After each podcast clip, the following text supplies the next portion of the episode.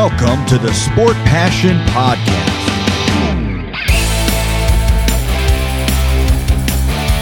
And here is your host, Lars Marendorf.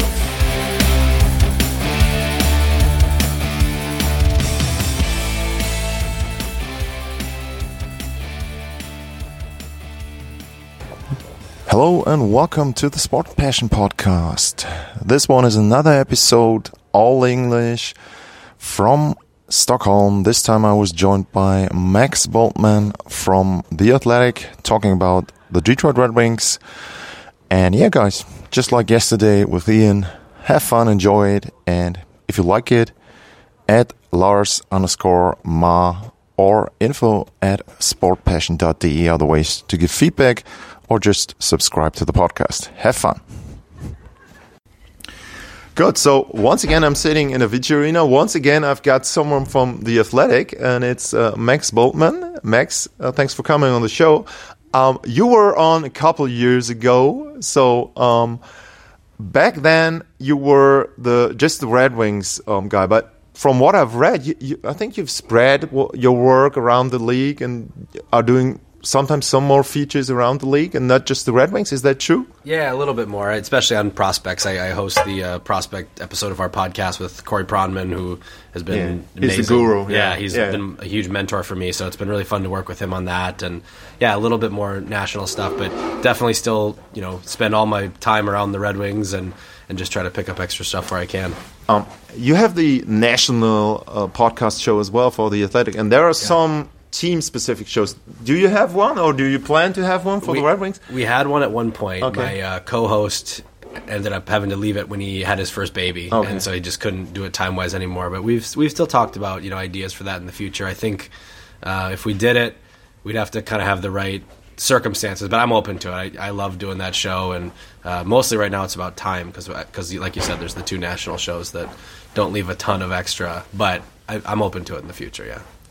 Um, so, from a German perspective, it's obviously interesting to have a guy from the Red Wings with Mo Seider playing for the Red Wings. Um, how is he to deal with on a daily basis? I have, I mean, I had the first interview I ever had with him uh, today, so he was pretty nice. Talked to him in German afterwards. So, but how is he to deal with uh, on a daily basis? You've always been able to tell how kind of mature he, he is, right? Like he, he seems so adult, you know, and, and so uh, that's always stood out to me. Um, he, he can be really helpful too. Like he, I think you heard it when he talked about Stutzle, right? He, sometimes he can kind of cut through the narrative a little bit and just say, I don't really think it's that. You know, I, I just wrote a story about Lucas Raymond's um, summer training. Lucas Raymond added 12 pounds of muscle this mm-hmm. offseason. It's been a huge storyline. And so I did a big feature about it coming into these Global Series games. And when I asked Mo about it, he kind of said, you know, I think everyone focuses on that, but he could have gotten lighter and he would still be better just because he continues to progress as a hockey player. So I appreciate that about Mo is that he he kind of doesn't always just take the question he's given and, and accept the premise, right? He he will tell you what he really thinks, and I well, appreciate that. I, I, just told you I asked him about who's the hardest to play against, yeah. and he mentioned the New York line with Zibanejad. That yeah. was mo- one of the most interesting answers I got so far. So that's just it's fun to have someone who's taking kind of a, a yeah. different perspective. Absolutely. Yeah, and and from from his play, obviously the first year was very good, and he set a standard. Last season was I wouldn't say he he he didn't improve, but it was he, I think he kept his standard, but somehow you would have expected him to grow more. Uh, what are the differences from year to year that you've seen in his play? A few things. Number one, from day one you saw that he was willing to be physical, but I think that only continues to escalate, and he's really taken on this role where he's not going to let anybody around their goalie. He's and he doesn't care if you're the biggest star in the league. You know, he he's gotten into it with Sidney Crosby, right? Yeah. Like it's he takes that to heart. I think that he's going to be uh, the backbone, the, the, muscle of of that back end, and I think that's a really important trait. Um, and I think you mentioned kind of last year, and I think a lot of people look at last season and they see the stats dipped a little, not a ton, a little, right? What I've been amazed by is, you know, what I when you watch him year one, you saw these creative spins and puck handling at you know the blue line and stuff like this. I think he's dialed that back a little bit, and I think um, maybe it makes it a little less flashy. But he's simplified his game. I think he's taken a little bit of risk out of the game. And I find it so funny that as he's done that, you look at this year and he's scoring at his highest rate ever. He just mentioned what, what he wants to do in the games: play simple hockey. Yeah. that's just what he mentioned. So, yeah, so and I, and I, it shows up, right? Like, that, that's interesting that he says it that way because that's exactly what you see, right? It's um, he. I think he knows that.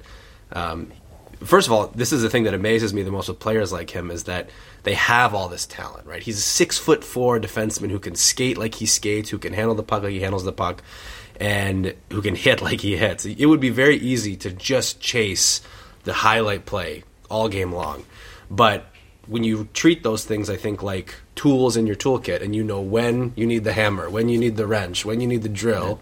That's when they all are the most useful, right? Because if, if you're doing them in the wrong moments, they're no not showboating. Just use Yeah. it when you need it the exactly. most. Yeah, yeah, yeah. cool. Yeah, and, and I mean, he's got a certain, like you said, he's got a certain attitude about him, and I think that's something that I like in young players. I loved it when Bedard stared down the, the Florida fence. You, you got to have that more. Yeah. Do you think you might see? I, I know he's not preparing that, and he just mentioned it in the interview room that he's not preparing to lay a big hit on.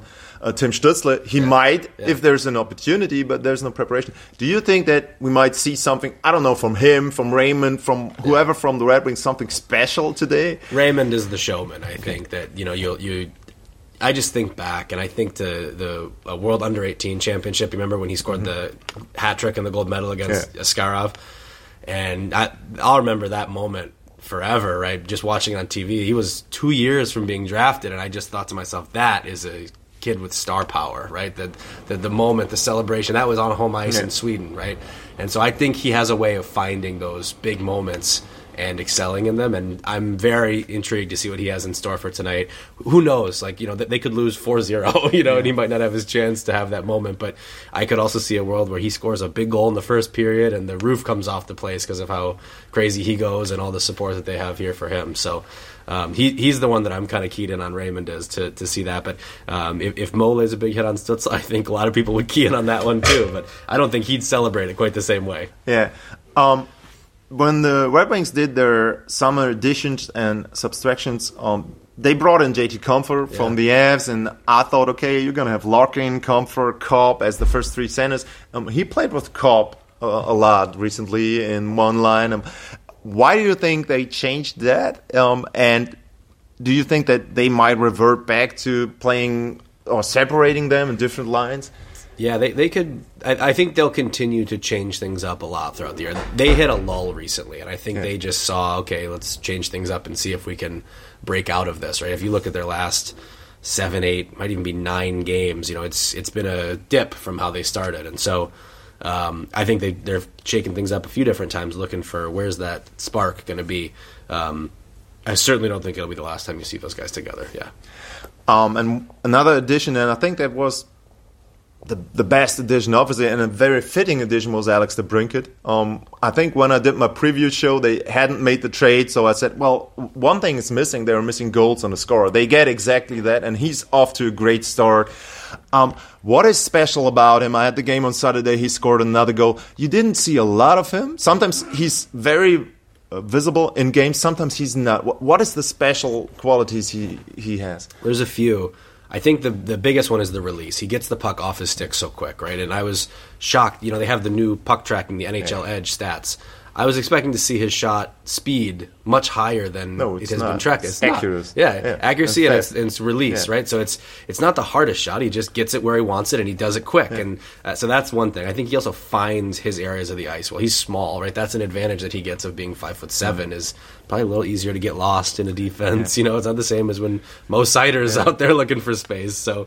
Um, it's probably that, and, and I do think there's a competitiveness to him, especially for that size, that is um, really suits him. Right, like he, he goes, he doesn't shy away and wait for someone else to just get him the puck, which a lot of shooters can do sometimes. They they can just wait for someone else to go retrieve it and send it to them in a good shooting area. He'll go get the puck, and I think that that um, engages the whole line. It, it makes the defense have to adjust. You can't just stand in one place and cover him, and so.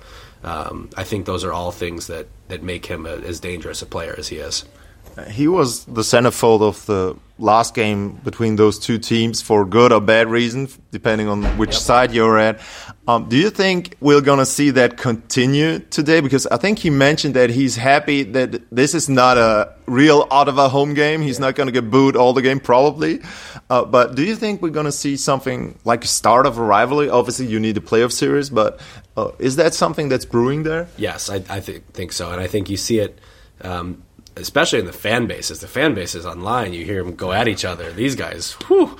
But but I think you see it in the players too. And I think the Red Wings, you know, Derek Lalonde kept saying that the media was making more of a big deal out of it than than was real. I don't agree with him on that one. I think the players in that room remembered that experience of those two games in Ottawa last year and, and what that feeling was like. I, I think they carried that with them, and I think they've done a good job of um, saying the right things, and it's it's one game, and they know it. But I, I think it did mean a lot to them to go into Ottawa in the second week of the season and, and put that performance up. And so um, DeBrincat, that may be a different situation because he was on the other side of that. He doesn't maybe harbor that yeah. same feeling, but I think those guys who lived that last year in in Ottawa, I do think that they remember, and I think that it. I think that's how rivalries start, you know, and and we'll see what tonight's game is like. But if it's uh, if it's anything like I, I know this Ottawa.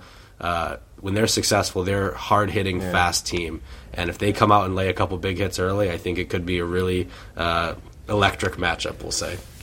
And one last question: I always ask for one player that is not in the focus normally. What would or who would be the player if you say, okay, if you watch a Red Wings game, if you follow yeah. the Red Wings, that's an interesting player who's not on the front page. Who would that be? There's probably a couple, but I would say uh, Jake Walman is the first guy that comes to mind. He's Mo Seider's defense yes, partner. He's his so, father. Yeah. Very young. He had a great game. Great game, yeah. and and so he so often people watch Seider. They yeah. see that, and, and and for good reason. He's outstanding, tremendous. I think he's going to be one of the ten best defensemen in the NHL. Um, but Walman is really really good too, and it, it kind of reminds me of the Cale Makar Devon yeah. Toews pair in Colorado, where you get this. You know, Walman's not old; he's yeah. he's prime of his career. He's 27, but he's more veteran, and he still has this. Um, rock solid defensive element. I think he's one of the best transition defenders in the league quietly because of his skating and his stick, and he's willing to play the body. Um, and, and, I think that pairs so well with, as you say, kind of like the, the, creativity of Seider and the player who maybe gets a little more natural eyeballs. So I think it's a great defense pair that they've really uncovered, and, and Walman probably should get a little more love. The other guy is, is Joe Veleno, and he's having a really nice year. And, uh, and that's helped, I think, people kind of notice him a little bit more. He's got five goals already. But he's I think he had a great game in Ottawa. He was, the, I think he had two yeah, goals. I think yeah, I think yeah. you're right about that. Um, certainly, I think he had one at least, and and he's uh, he's just keeps finding you know ways to to get better this year. It was a big question this offseason. You know, he was a restricted free agent. What's his contract going to be, and all, all this, and it ended up coming in pretty low. And I think that he's taken that kind of. He knows that it's a big year for him, and and he's found a way. They, they've just wanted him to be consistent. He's always he's a first round pick. He's always been a good player. Um, but they've needed him to find consistency, and he's found that with his speed. He's found that with his forechecking, and I think he continues to find now offense, which is kind of that final piece of the puzzle, and it's an important one. So those are the two guys. Is he RFA or is he UFA? RFA, yeah, RFA. And, and, he was RFA last yeah. summer too. But, but yeah. he knows it's a big yeah, year because it's you know one year contract, and, and the next one if he prove continues it. this, it prove it exactly, prove it to yeah. Yeah, cool. Okay, Max. Um, the last time we talked, uh, the Red Wings were down below uh, in the NHL. Now they're on the way, maybe to go uh, into the playoffs. Uh, would be great to talk to you later in the season, maybe yeah. if there's a playoff round. So thanks a lot for your time. Absolutely, thanks so much for having me. Great to see you finally in person yeah. too. Yeah. Es folgt Werbung. Hallo, liebe Hörer. Ihr habt meinen Podcast zur Fanreise nach Edmonton gehört? Was viele nicht wissen, gerade in den Wintermonaten ist es spannend, nach Nordamerika zu reisen. Denn während es hierzulande meist einfach nur trist ist, kannst du dort den Winter bekommen, den du dir wünschst. Zum Beispiel echten Winter mit viel Schnee und zugefrorenen Seen zum Schlittschuhlaufen in Kanada und den Rocky Mountains. Oder Sonne und Beachlife in Florida und Kalifornien oder die Wunder der Natur in den Nationalparks mit viel weniger Besuchern als sonst. Oder, oder, oder. Mit Lufthansa kannst du auch im Winter günstig in die USA und Kanada fliegen. Darum erlebe den Winter neu und buche jetzt deinen Flug zu Bestpreisen auf lufthansa.com. Alles weitere findet ihr in den Shownotes. Das war die Werbung.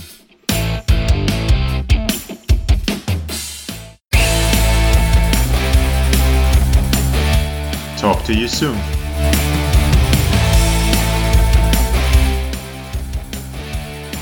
Thanks for listening. Bye, guys.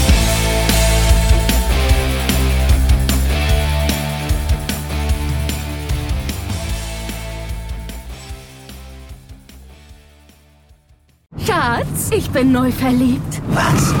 Da drüben. Das ist er. Aber das ist ein Auto. Ja, eben. Mit ihm habe ich alles richtig gemacht. Wunschauto einfach kaufen, verkaufen oder leasen. Bei Autoscout24. Alles richtig gemacht.